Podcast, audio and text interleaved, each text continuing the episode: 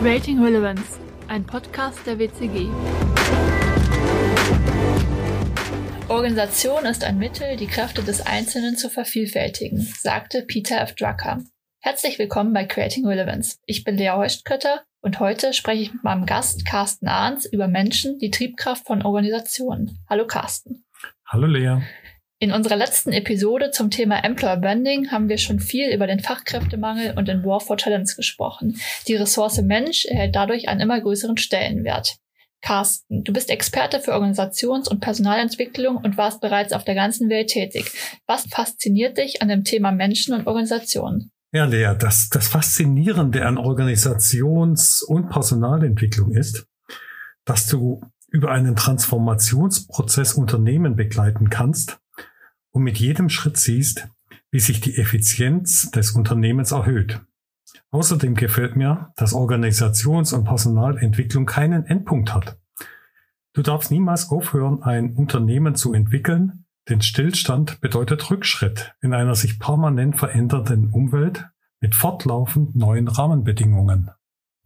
Man hört ja immer wieder, dass praktisch Unternehmen durch gezielte Organisationsentwicklung ähm, agiler und wettbewerbsfähiger werden. Wenn ich darauf angesprochen werde, ähm, was ich so mache und ich irgendwie sage, ich arbeite in einer Strategieberatung, sowas wie Unternehmensberatung, dann wird direkt immer gesagt, ach, das sind ja die Leute, die eigentlich nur Personal einsparen. Was würdest du denen mit auf den Weg bringen, wenn du jetzt über Personalentwicklung, Organisationsentwicklung ähm, sprichst? Ja, Lea, also Organisationsentwicklung bedeutet für mich Begleiten von organisatorischen und strukturellen Veränderungen in Organisationen sowie die systematische neuen Umgestaltung von Ablauf und Aufbauorganisationen. Ziel einer Organisationsentwicklung ist die Erhöhung der Leistungsfähigkeit einer Organisation, Schaffung von mehr Flexibilität und Veränderungsbereitschaft als Antwort auf die zunehmende Komplexität und ein wachsendes Tempo der Veränderungen auf wirtschaftlichem, technologischem, politischem und sozialem Sektor. Organisationsentwicklung schafft mehr Raum für die Entfaltung des Einzelnen als Antwort auf die Demokratisierung der Gesellschaft und den Anstieg von Bildung und Fachwissen. Jetzt hast du ja knapp 20 Jahre in verschiedenen ähm, Unternehmen, vor allen Dingen auch internationalen Unternehmen gearbeitet. Welche Herausforderungen siehst du denn, wenn du jetzt an den Mittelstand denkst? Weißt du, ich habe den größten Teil meines beruflichen Daseins in großen Konzernen verbracht. Aber wenn du genau hinschaust, gibt es bezogen auf eine Organisation oder auf Organisationsstrategie keinen Unterschied zwischen großen oder kleinen Unternehmen. Das Schöne an kleinen Unternehmen ist, diese sind in der Regel sehr viel vielfältiger und in aller Regel von einem Inhaber geführt oder einer Inhaberin und dadurch sind die Entscheidungswege sehr viel kürzer und die Ergebnisse können sehr viel schneller erreicht werden. Wenn wir jetzt mal praktisch denken, also Organisationsstrategie, Organisationsentwicklung, das klingt im ersten Moment immer ein bisschen trocken. Wie sieht das praktisch aus? Ja, das mag trocken klingen und, und manche, manche Menschen nennen Organisationsstrategie die Wissenschaft des Kästchenzeichnens. Ist es aber gar nicht. Denn Organisationsstrategie äh, zeichnet sich dadurch aus, dass du den optimalen Fit zwischen Prozessen, Strukturen und Personen hinbekommen musst. Und das ist nicht trocken, das ist äh, total lebendig und macht riesigen Spaß. Wie würdest du, also wie gehst du dabei vor? Wie, wie bekommt man diese drei Aspekte übereinander? Am Anfang, Lea, steht immer die Unternehmensstrategie. Welche Ziele will das Unternehmen erreichen? Sobald du dir über diese Unternehmensstrategie bewusst bist, kannst du die Unternehmensziele in Organisationsziele übersetzen. Und aus den Organisationszielen heraus äh, geht das in einen Parallelprozess der Organisationsentwicklung. Dort kümmerst du dich um Strukturen, Prozesse, Schnittstellen und parallel gehst du in einen Prozess, der sich Personalentwicklung nennt. Die Personalentwicklung unterstützt alle Organisationseinheiten dabei, geeignete Mitarbeiter auszuwählen, Ressourcenentwicklungsbedarf und das Potenzial der Mitarbeiter zu analysieren, Mitarbeiter zu qualifizieren, weiterzuentwickeln, zu binden und deren Arbeits- und Leistungsbereitschaft sowie Fähigkeit zu erhalten. Personalentwicklung unterstützt auch den übergreifenden Führungs- und Steuerungsprozess, indem sie Führungskräfte berät, coacht, diese für neue Herausforderungen qualifiziert und weiterentwickelt. Und wenn du das alles zusammen siehst, ist das äh, viel, viel mehr als trockenes Kästchen schieben. Das kann ich mir vorstellen. Funktioniert das dann überhaupt, ich sag mal, als Berater von außen oder muss man nicht einfach viel tiefer in das Unternehmen eintauchen? Das äh, funktioniert in einem begleitenden Prozess.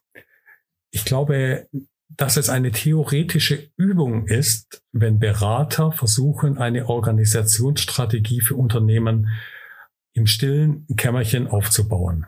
Wir bei der WCG verfolgen das Motto Creating Empowerment und wird dadurch erfolgreich, indem wir die Prozesse gemeinsam gestalten und unsere Mandanten begleiten, erfolgreich zu sein. Jetzt hast du ja selber, kommst du ja im Grunde selber aus einem ganz anderen Bereich, hast ja Wirtschaftsingenieurwesen studiert, hast einen sehr ähm, technischen Ansatz. Hilft dir das bei der Betreuung von Kunden, gerade im B2B-Bereich? Gute Frage, Lea. Ich habe äh, Wirtschaftsingenieurwesen studiert, also Maschinenbau und Betriebswirtschaft. Und ich denke, diese Kombination von Technik und Betriebswirtschaft ist immens hilfreich im Verstehen von technischen Abläufen, von technischen Prozessen, im Verstehen von Strukturen, befähigen mich aber auch, den großen gesamten Zusammenhang eines Unternehmens zu erkennen und unsere Mandanten entsprechend zu unterstützen. Wenn wir nochmal ein bisschen zurückgehen, ich bin jetzt der Unternehmer oder der Geschäftsführer und komme zu dir und sage, ich habe da irgendwie ein Problem oder ich ich habe da eine Herausforderung, vor der ich stehe. Wie würdest du denn ganz praktisch jetzt damit umgehen? Dann würde ich dich als erstes fragen, was ist dein Problem? Und was ist dein Ziel? Denn wie vorhin schon erwähnt, ohne dass ein Unternehmen oder du als Geschäftsführerin eines Unternehmens Unternehmensziele hat, ist das natürlich auch quasi unmöglich, diese Ziele zu erreichen. Da hilft kein Berater. Also lass uns zusammen Unternehmensziele definieren, diese in Organisationsziele überführen und einen Transformationsprozess starten, der auf deine Strukturen und Prozesse zielt, genauso wie auf deine Mitarbeiter. Kannst du ein Beispiel für sowas geben? Aktuell arbeite ich sehr intensiv mit einem Kleinunternehmen hier aus dem Siegerländer Raum, die unwahrscheinlich erfolgreich sind in einer Familienkonstellation. Die aktuelle Herausforderung, natürlich auch durch die äh, Corona-Situation geprägt, ist, dass das Unternehmen an seine Leistungsgrenze gelangt. Dadurch, dass eine Vielzahl von Aufträgen vorliegt, die Corona-bedingt ins Stocken geraten sind dadurch Folgeaufträge sich nach hinten verschieben, mit dem Effekt, dass Kunden ebenso nach hinten geschoben werden müssen.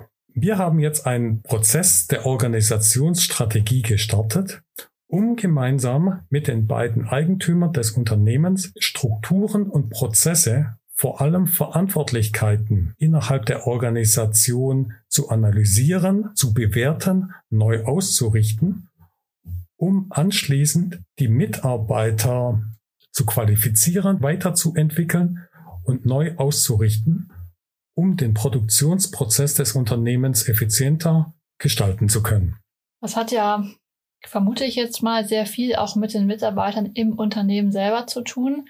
Wie begegnest du denen oder wie bekommst du die dazu, auch wirklich mit an dieser Veränderung zu arbeiten? Wir wissen ja, alle Veränderung ist oft erstmal so ein No-Go für viele. Das haben wir immer schon so gemacht, ist ja so ein Thema. Wie gehst du damit um? Mitarbeiter suchen nach eigenen Verantwortungsbereichen. Eigene Verantwortungsbereiche müssen definiert sein, die müssen klar sein, die müssen kommuniziert sein. Wenn wir als Berater zeigen können, dass wir der Unternehmensleitung oder den Inhabern helfen, Verantwortungen klar zu ziehen, Strukturen, Prozesse und Schnittstellen einzuführen, um bessere Arbeitsergebnisse zu erzielen, sind in aller Regel die Mitarbeiter diejenigen, die nach mehr fordern, die Ideen selbst einbringen und die uns sehr in unserem Prozess unterstützen. Wir haben ja im Vorgespräch schon geklärt, dass du auch Coach bist äh, und mit dem Assessment Center von Hogans arbeitest. Nutzt du das auch in diesen Prozessen oder ist das ein unabhängiges Feld? Nein, das ist ein, ein, ein Instrument in meinem Werkzeugkoffer. Ich bin zertifizierter Hogan-Berater und bin in der Lage, Persönlichkeit-Assessment durchzuführen. Das ist nicht das erste Mittel der Wahl, wenn wir über Personalentwicklung reden, ist aber ein Instrument, das ich sehr, sehr gerne anwende, wenn wir in Einzelmaßnahmen gehen und Mitarbeiter gezielt gefördert werden sollen oder wollen, sich selbst besser kennenlernen möchten, wie sie in normal beziehungsweise in Stresssituationen reagieren und sich gezielt weiterzuentwickeln. Was denkst du denn, wenn du jetzt in die Zukunft guckst? Wie wird sich dieses ganze Feld der Organisations- und Personalentwicklung verändern? Organisations- und Personalentwicklung, Lea, ist ein Themenfeld, das ohnehin ein fortwährender Transformationsprozess ist. Unternehmen ändern sich, Rahmenbedingungen ändern sich, Mitarbeiter ändern sich, Mitarbeiter werden jünger, Mitarbeiter werden älter, Mitarbeiter kommen, Mitarbeiter gehen.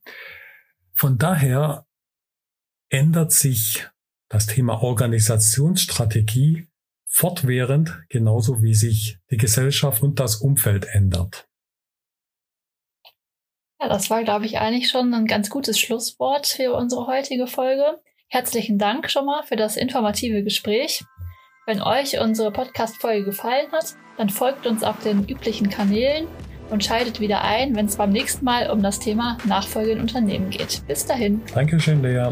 Danke auch.